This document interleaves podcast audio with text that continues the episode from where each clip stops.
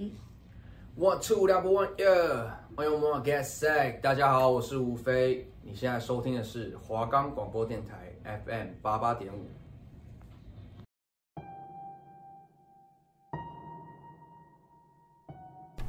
如果你也跟我们一样害怕鬼，但又喜欢看都市传说，那就绝对不可以错过我们的节目。我们会带你一起探索台湾大大小小的传说。收听的时候，注意你的周遭有没有奇怪的事情发生了。会不会其实你现在身边也多了一个人？如果你也感兴趣，那就戴上你的耳机，专心聆听。只要你敢听，我们绝对放胆分享。准备好了吗？我们的节目可以在 First Story、Spotify、Apple Podcast、Google Podcast、Pocket Cast、SoundCloud Player，还有 KKBox 等平台上收听。搜寻华冈电台就可以听到我们的节目喽。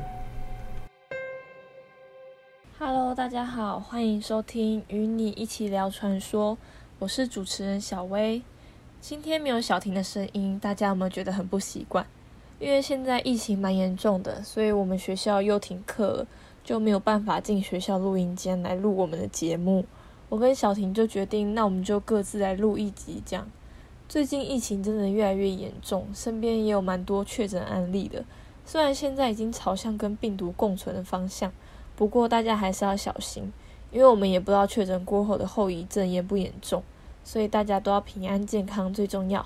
希望我们的生活能够早日恢复正常。好，那我们就开始今天的都市传说吧。今天第一个要讲的都市传说是菲律宾很有名的传说。菲律宾有一种交通工具叫做吉普尼，长得有点像美国那种橘黄色的校园巴士这样，但是它的车头的部分是往外突出的。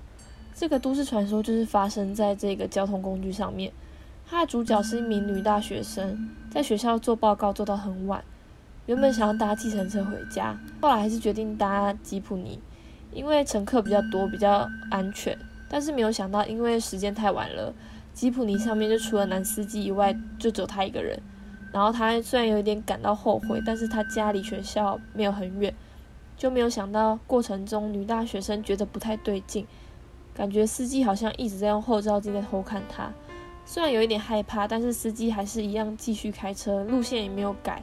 女大学生就赶快安抚自己说：“不要想太多。”没有想到司机用后照镜看他的次数越来越频繁，已经不算是偷看了，是直接瞪着他看。女大学生更害怕的是，司机竟然更改路线了。他从车窗望出去之后呢，已经开到了一个比较荒凉的地方。这个女大学生感到非常的恐惧，想说是不是要跳车了，还是先找找身上有什么可以当武器的东西。就在他开始翻包包的时候呢，他发现司机又开回原本的路线了。很快的，吉普尼就开到了女大学生下车的那一站，司机就把车往路边停靠，然后开门让他下车。女大学生当下就感到松了一口气，但这时候司机就说话了，他说：“如果我有吓到你的话，我真的觉得很抱歉。但是我现在要跟你说的话，我希望你不要害怕。”然后司机就接着说。我希望你回家以后呢，一定要把你的衣服全部烧掉。女大学生当下听了就觉得很傻眼，为什么司机要叫她烧衣服？司机就说：“因为当我用后照镜看你的时候，发现你的脖子上面没有头。”司机还表示：“我原本以为你是鬼，想让你在荒凉的地方下车，但我那时候鼓起勇气转身看你的时候呢，才发现你明明就有头啊，可是用后照镜看头又不见了。”所以我想你应该是被附身了，希望你回家以后可以把衣服烧掉，做一个驱鬼的仪式。这个故事就是这样。然后呢，我当初在查资料的时候，发现这个故事在菲律宾超级有名，就觉得好可怕哦，代表这个故事可能是真实发生过的。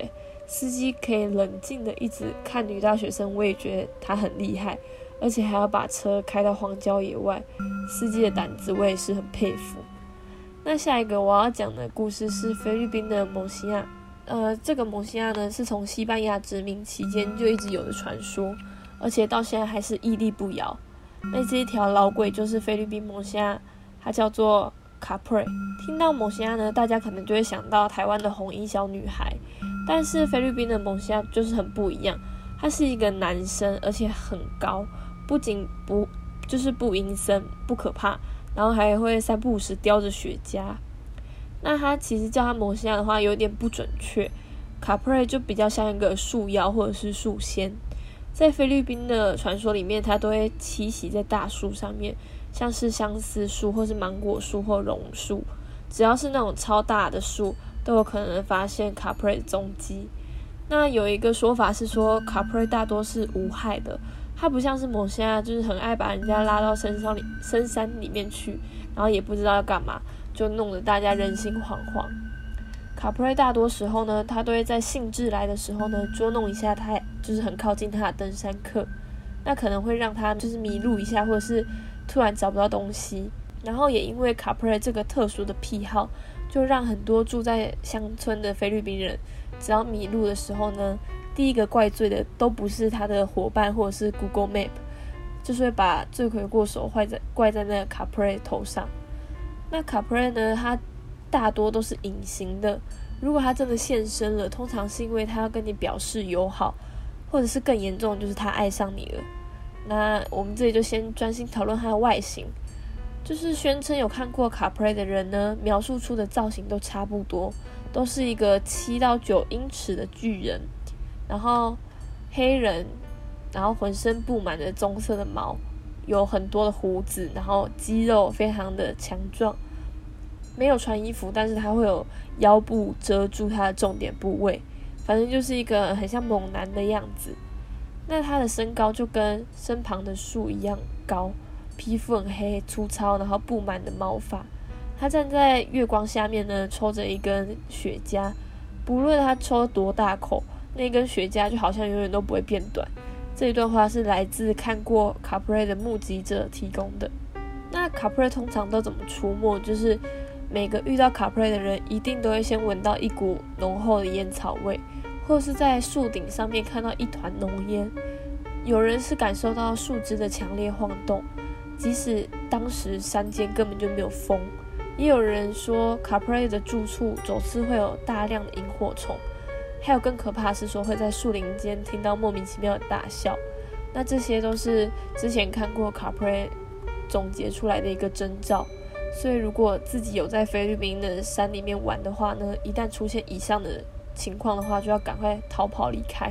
那有一派人宣称卡普瑞是无害的，但是更多菲律宾人相信这个世界上没有好的卡普瑞，尽管他们没有要害你，那也不代表他是好的，因为他们最常被指控的恶行呢，就是好色，就是也可以解释成痴情，反正只要是被卡普瑞看上的女生。你可能这一生都要被他强迫守护着。他们呢，对年轻女性或是女性幼童特别有意思。如果遇到比较绅士的卡普瑞，他可能只是从窗外偷看你，或是到处的跟踪你。但是要遇到比较强势的卡普瑞，他可能会直接出手摸你，让你的或是让你的另外一半意外死亡，或是发疯，就为了让你可以考虑爱上他。他的理念就是。他得不到的，任何人都别想得到。那底下我就分享两个网络上有人分享的亲身经历。那曾经有一位菲律宾的友人跟我说过一件发生在他阿姨身上的故事。他阿姨因为产下第一胎之后呢，似乎就得了产后忧郁症，经常感到心情很沮丧。这这时候呢，他就会独自一人走到家里后山的小森林里面散散心。然后树林里面有一棵大树。他阿姨经常就会走到那棵大树后，就待上好一阵子才离开。但不知道是产后忧郁的关系还是怎么样，他阿姨的行为就开始变得很反常，不是莫名其妙大吼大叫，就是说，就是说她要杀了她老公。每次只要她阿姨发飙，似乎这都都是针对她老公。刚好在这段期间呢，他们家就会开始出现奇怪的黑影，或是在半夜出现类似拖行的脚步声，让人不堪其扰。这时候，她阿姨的丈夫跟其他人呢，也开始感觉到有种看不见的力量在控制着她，但除了怀疑以外，也没有别的办法了。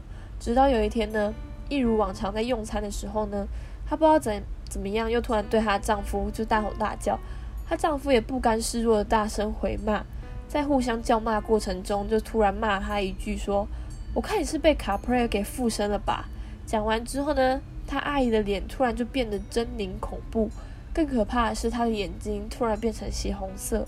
这时候所有人都吓坏了。她阿姨突然起身，拿起放在厨房的刀子，就要往她丈夫身上刺过去。还好这时候她的家人就一起扑上去制服了她，才没有让事情更严重。最后呢，听说她阿姨家人找了一个当地个德高望重的神父在家里驱魔做法很多次，才让这件事情落幕。然后夫妻之间的争吵也明显少了许多。那根据他朋友说的。他阿姨至今就对卡普瑞被附身的那一段印象只有零星的片段，就好像当初什么事情都没有发生过一样。那第二个是比较悲伤的故事，在菲律宾呢，有一个老奶奶，终年住在一间旁边有一棵大树的老房子。据传闻说，当年年轻的她呢，在那棵树上的卡普瑞曾经显灵，告诉老奶奶对她的爱意，并且愿意永永远守护着她。那当时还年轻的她。并不以为意，依然要过着自己想要的生活。直到第一任未婚夫在婚前的前一晚呢，因为酒醉，然后呢就跌落他家的楼梯。那跌下去的过程中，脖子不慎重重的击在最后一阶上面，那人当场就昏迷送医。然后经过一整晚努力，就是仍然仍然是抢救不治。这次的意外就让当就是当时老奶奶很难过。虽然之后老奶奶也有不少的追求对象，但是呢。不是突然受重伤，就是精神出现问题。直到最后一个男生向她求婚成功之后呢，就莫名其妙失踪。然后几天之后，警方就在他家里面发现了他的尸体。最后一段对当时的老奶奶的伤害跟惊恐，可想而知，就是他到死前都不愿意再接受任何一位人的追追求，然后就这样一直孤单到老。那据说这位老奶奶她整整活到了一百零一岁才去世。他死后不到一年，那一间老房子就突然发生大火，然后熊熊的大火把老房子全部都烧光了。但是隔壁的大树却毫发无伤，依然耸立在那边。那在这之后呢，附近的居民就常常会在晚上看到那一间那棵树下站着一个女性，就很像老奶奶年轻的样子。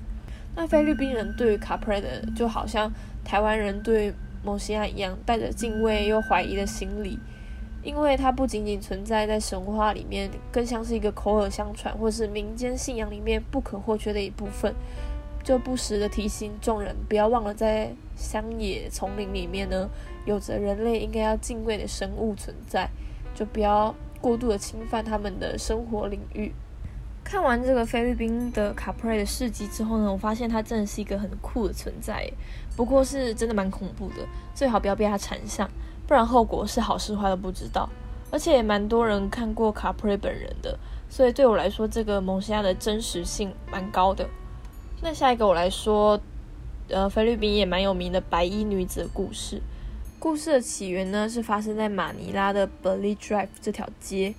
那过去呢，街道旁边有着巨大的 Beli Tree，就是一种菲律宾种的大树。那它的照片看起来很像榕树，这也是因为它街名的由来。然后，Beli tree 这种树呢，在菲律宾人的传统迷信里面呢，它属于比较邪门的树。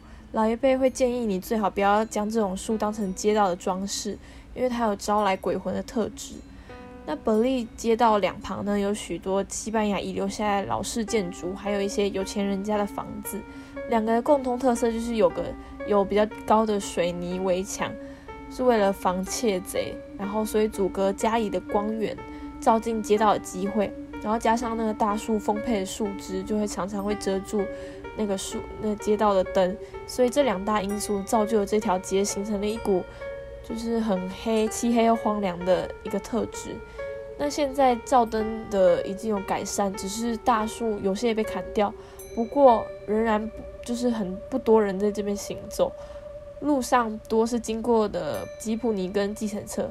每到夜晚的时候呢，不，这些不得不经过这些地方的司机就会开始不安，因为这里有一个很有名的都市传说，就是白衣长发女子。从一九五零年开始呢，就不断的有计程车司机说在这这条街上遇到这位白衣的长发女子。这个传说也大量的在当地的报道中出现，就很像台湾的红衣小女孩。那其中遇到她的状况大概分成三类。第一个是当司机半夜开车经过这个街道的时候呢，会有一个白色衣服的美丽女子突然站在马路的正中间，男司机常常忍不住盯着她看，就会导致擦撞或是严重的车祸。第二个就是当司机半夜开车经过这一条街的时候，看到一个白色衣服的美丽女子站在街道旁边等待计程车，他们会让她上车，直到上路过一段之后呢，司机忍不住从后照镜偷偷看他的时候，会发现他满脸都是血。不久之后，他就会直接从车上消失。那第三个就是既然司机开车经过这个条街的时候呢，有意无意的看向后照镜，结果他竟然发现后座有一个女人也通过后照镜在瞪着他。这时候当然会把司机吓得半死。那当他们停车检查之后呢，却发现后座根本空无一人。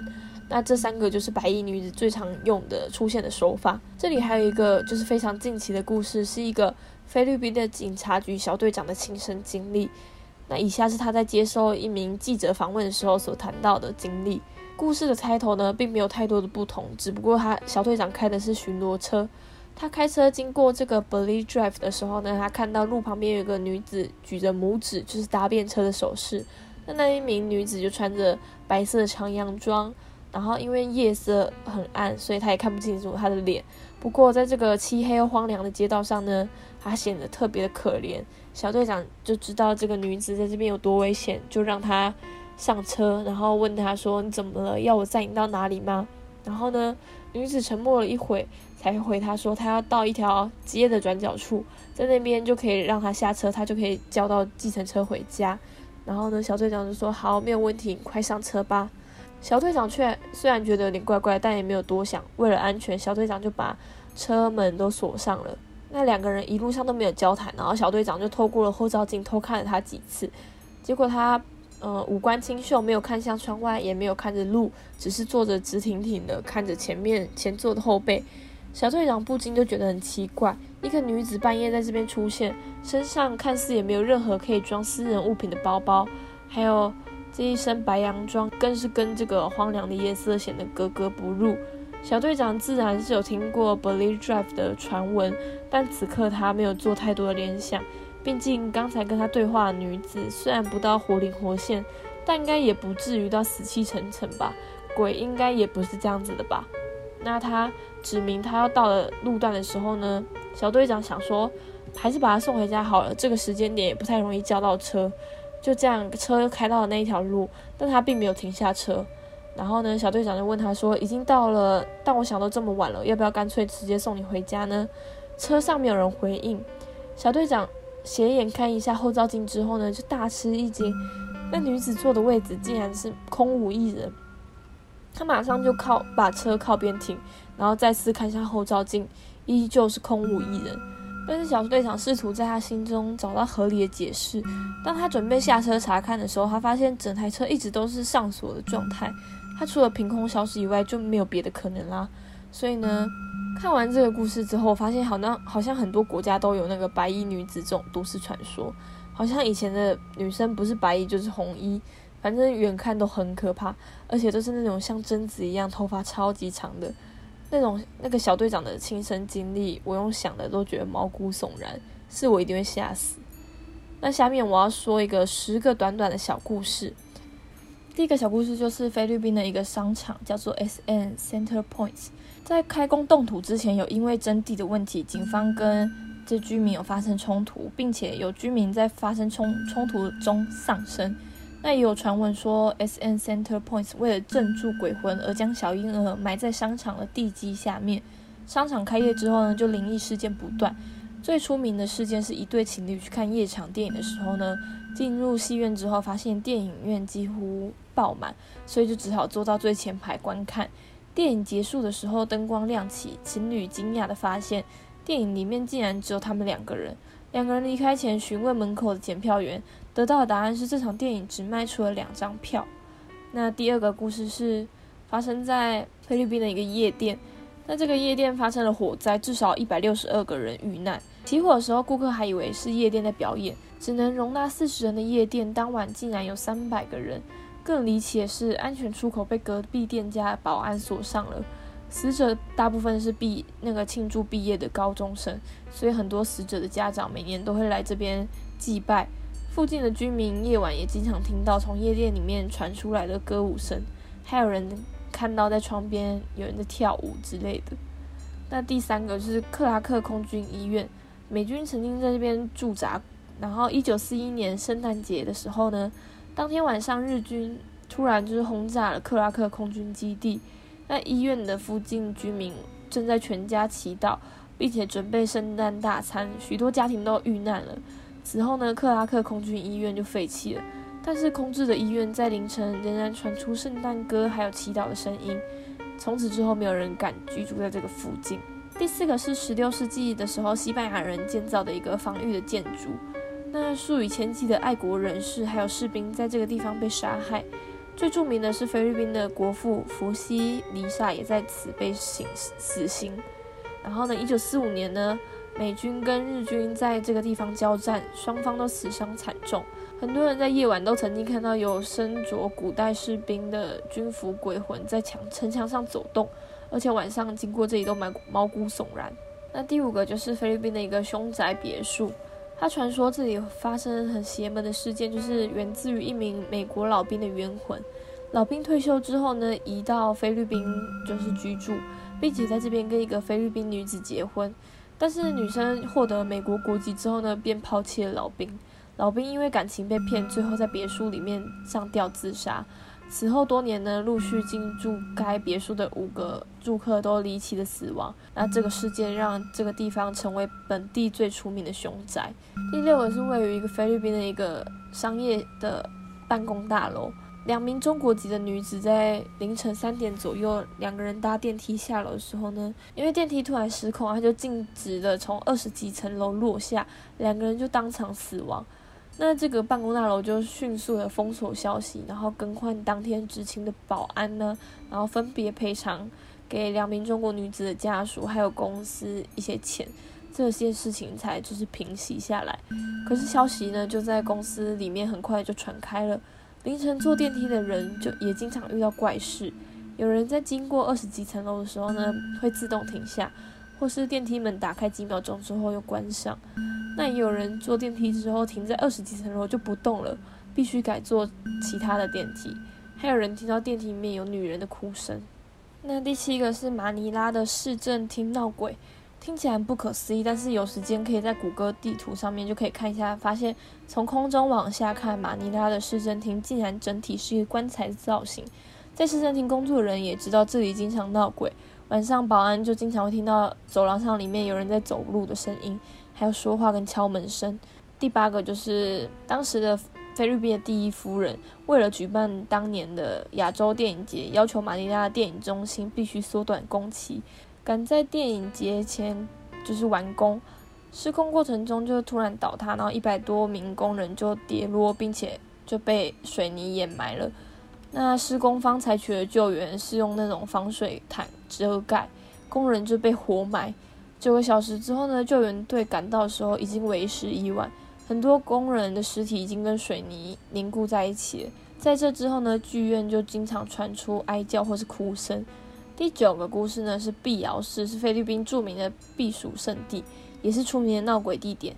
一九九零年的时候，碧瑶发生大地震，大部分的建筑物都倒塌了，大量遇难者的遗体呢就被埋在废墟底下。一群马尼拉的大学生来碧瑶旅行，晚上在一个 hotel 里面露营。早上醒来，每个人身上都出现不同程度的淤青。领队的学生呢，全身无力，无法开口说话。可是当全部人回到马尼拉的时候，淤青又突然不见了。那关于这个 hotel 的灵异事件还有很多，因此它也成了著名的闹鬼景景点。那最后一个就是刚刚讲过 Belly Drive 的故事。就不再多讲了，就就是十个小故事这样。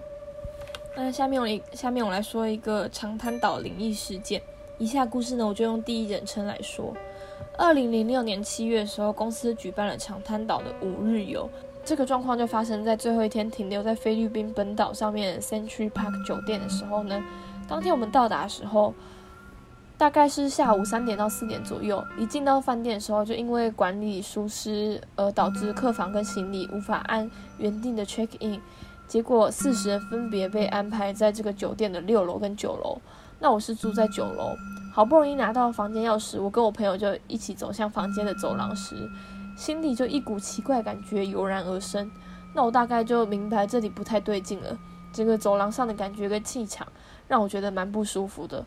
不过通常在没有什么证据的情况下面，我都会认为是我自己想太多，或是我玩得太累了。那我看到房间的时候呢，我顿时让我倒抽了一口气，因为我们的房间位置就在走廊 Y 型入口的正前方。也就是说，我们的房间，然后用台湾所说的就是路冲。当时我就一直想，应该会有事情发生吧，心里就开始不安了起来。因为快要接近晚餐的时间，所以我没有对朋友多说什么，只是赶快进房间整理行李。因为房间是两个，虽然那个时候是大热天，不过我在房间却一直觉得非常冷，就算把冷气关掉了，我还是一直发冷，甚至把我的外套都穿上了。之后我还是觉得算了，那就先跟朋友们一起去吃个晚餐。吃完之后，他们决定还要再去逛逛，那我就说，嗯，我先不要好了，身体不太舒服，就回房间休息了。半夜我突然被冷醒了，然后发现一股呼吸声，我以为是我朋友的打呼声，但是我看着他，发现那好像不是他的声音。之后就发现了我们两个的脚边有一个大叔，四十多岁的坐在那边。虽然我看不到他，但是我可以很明显的感受到他。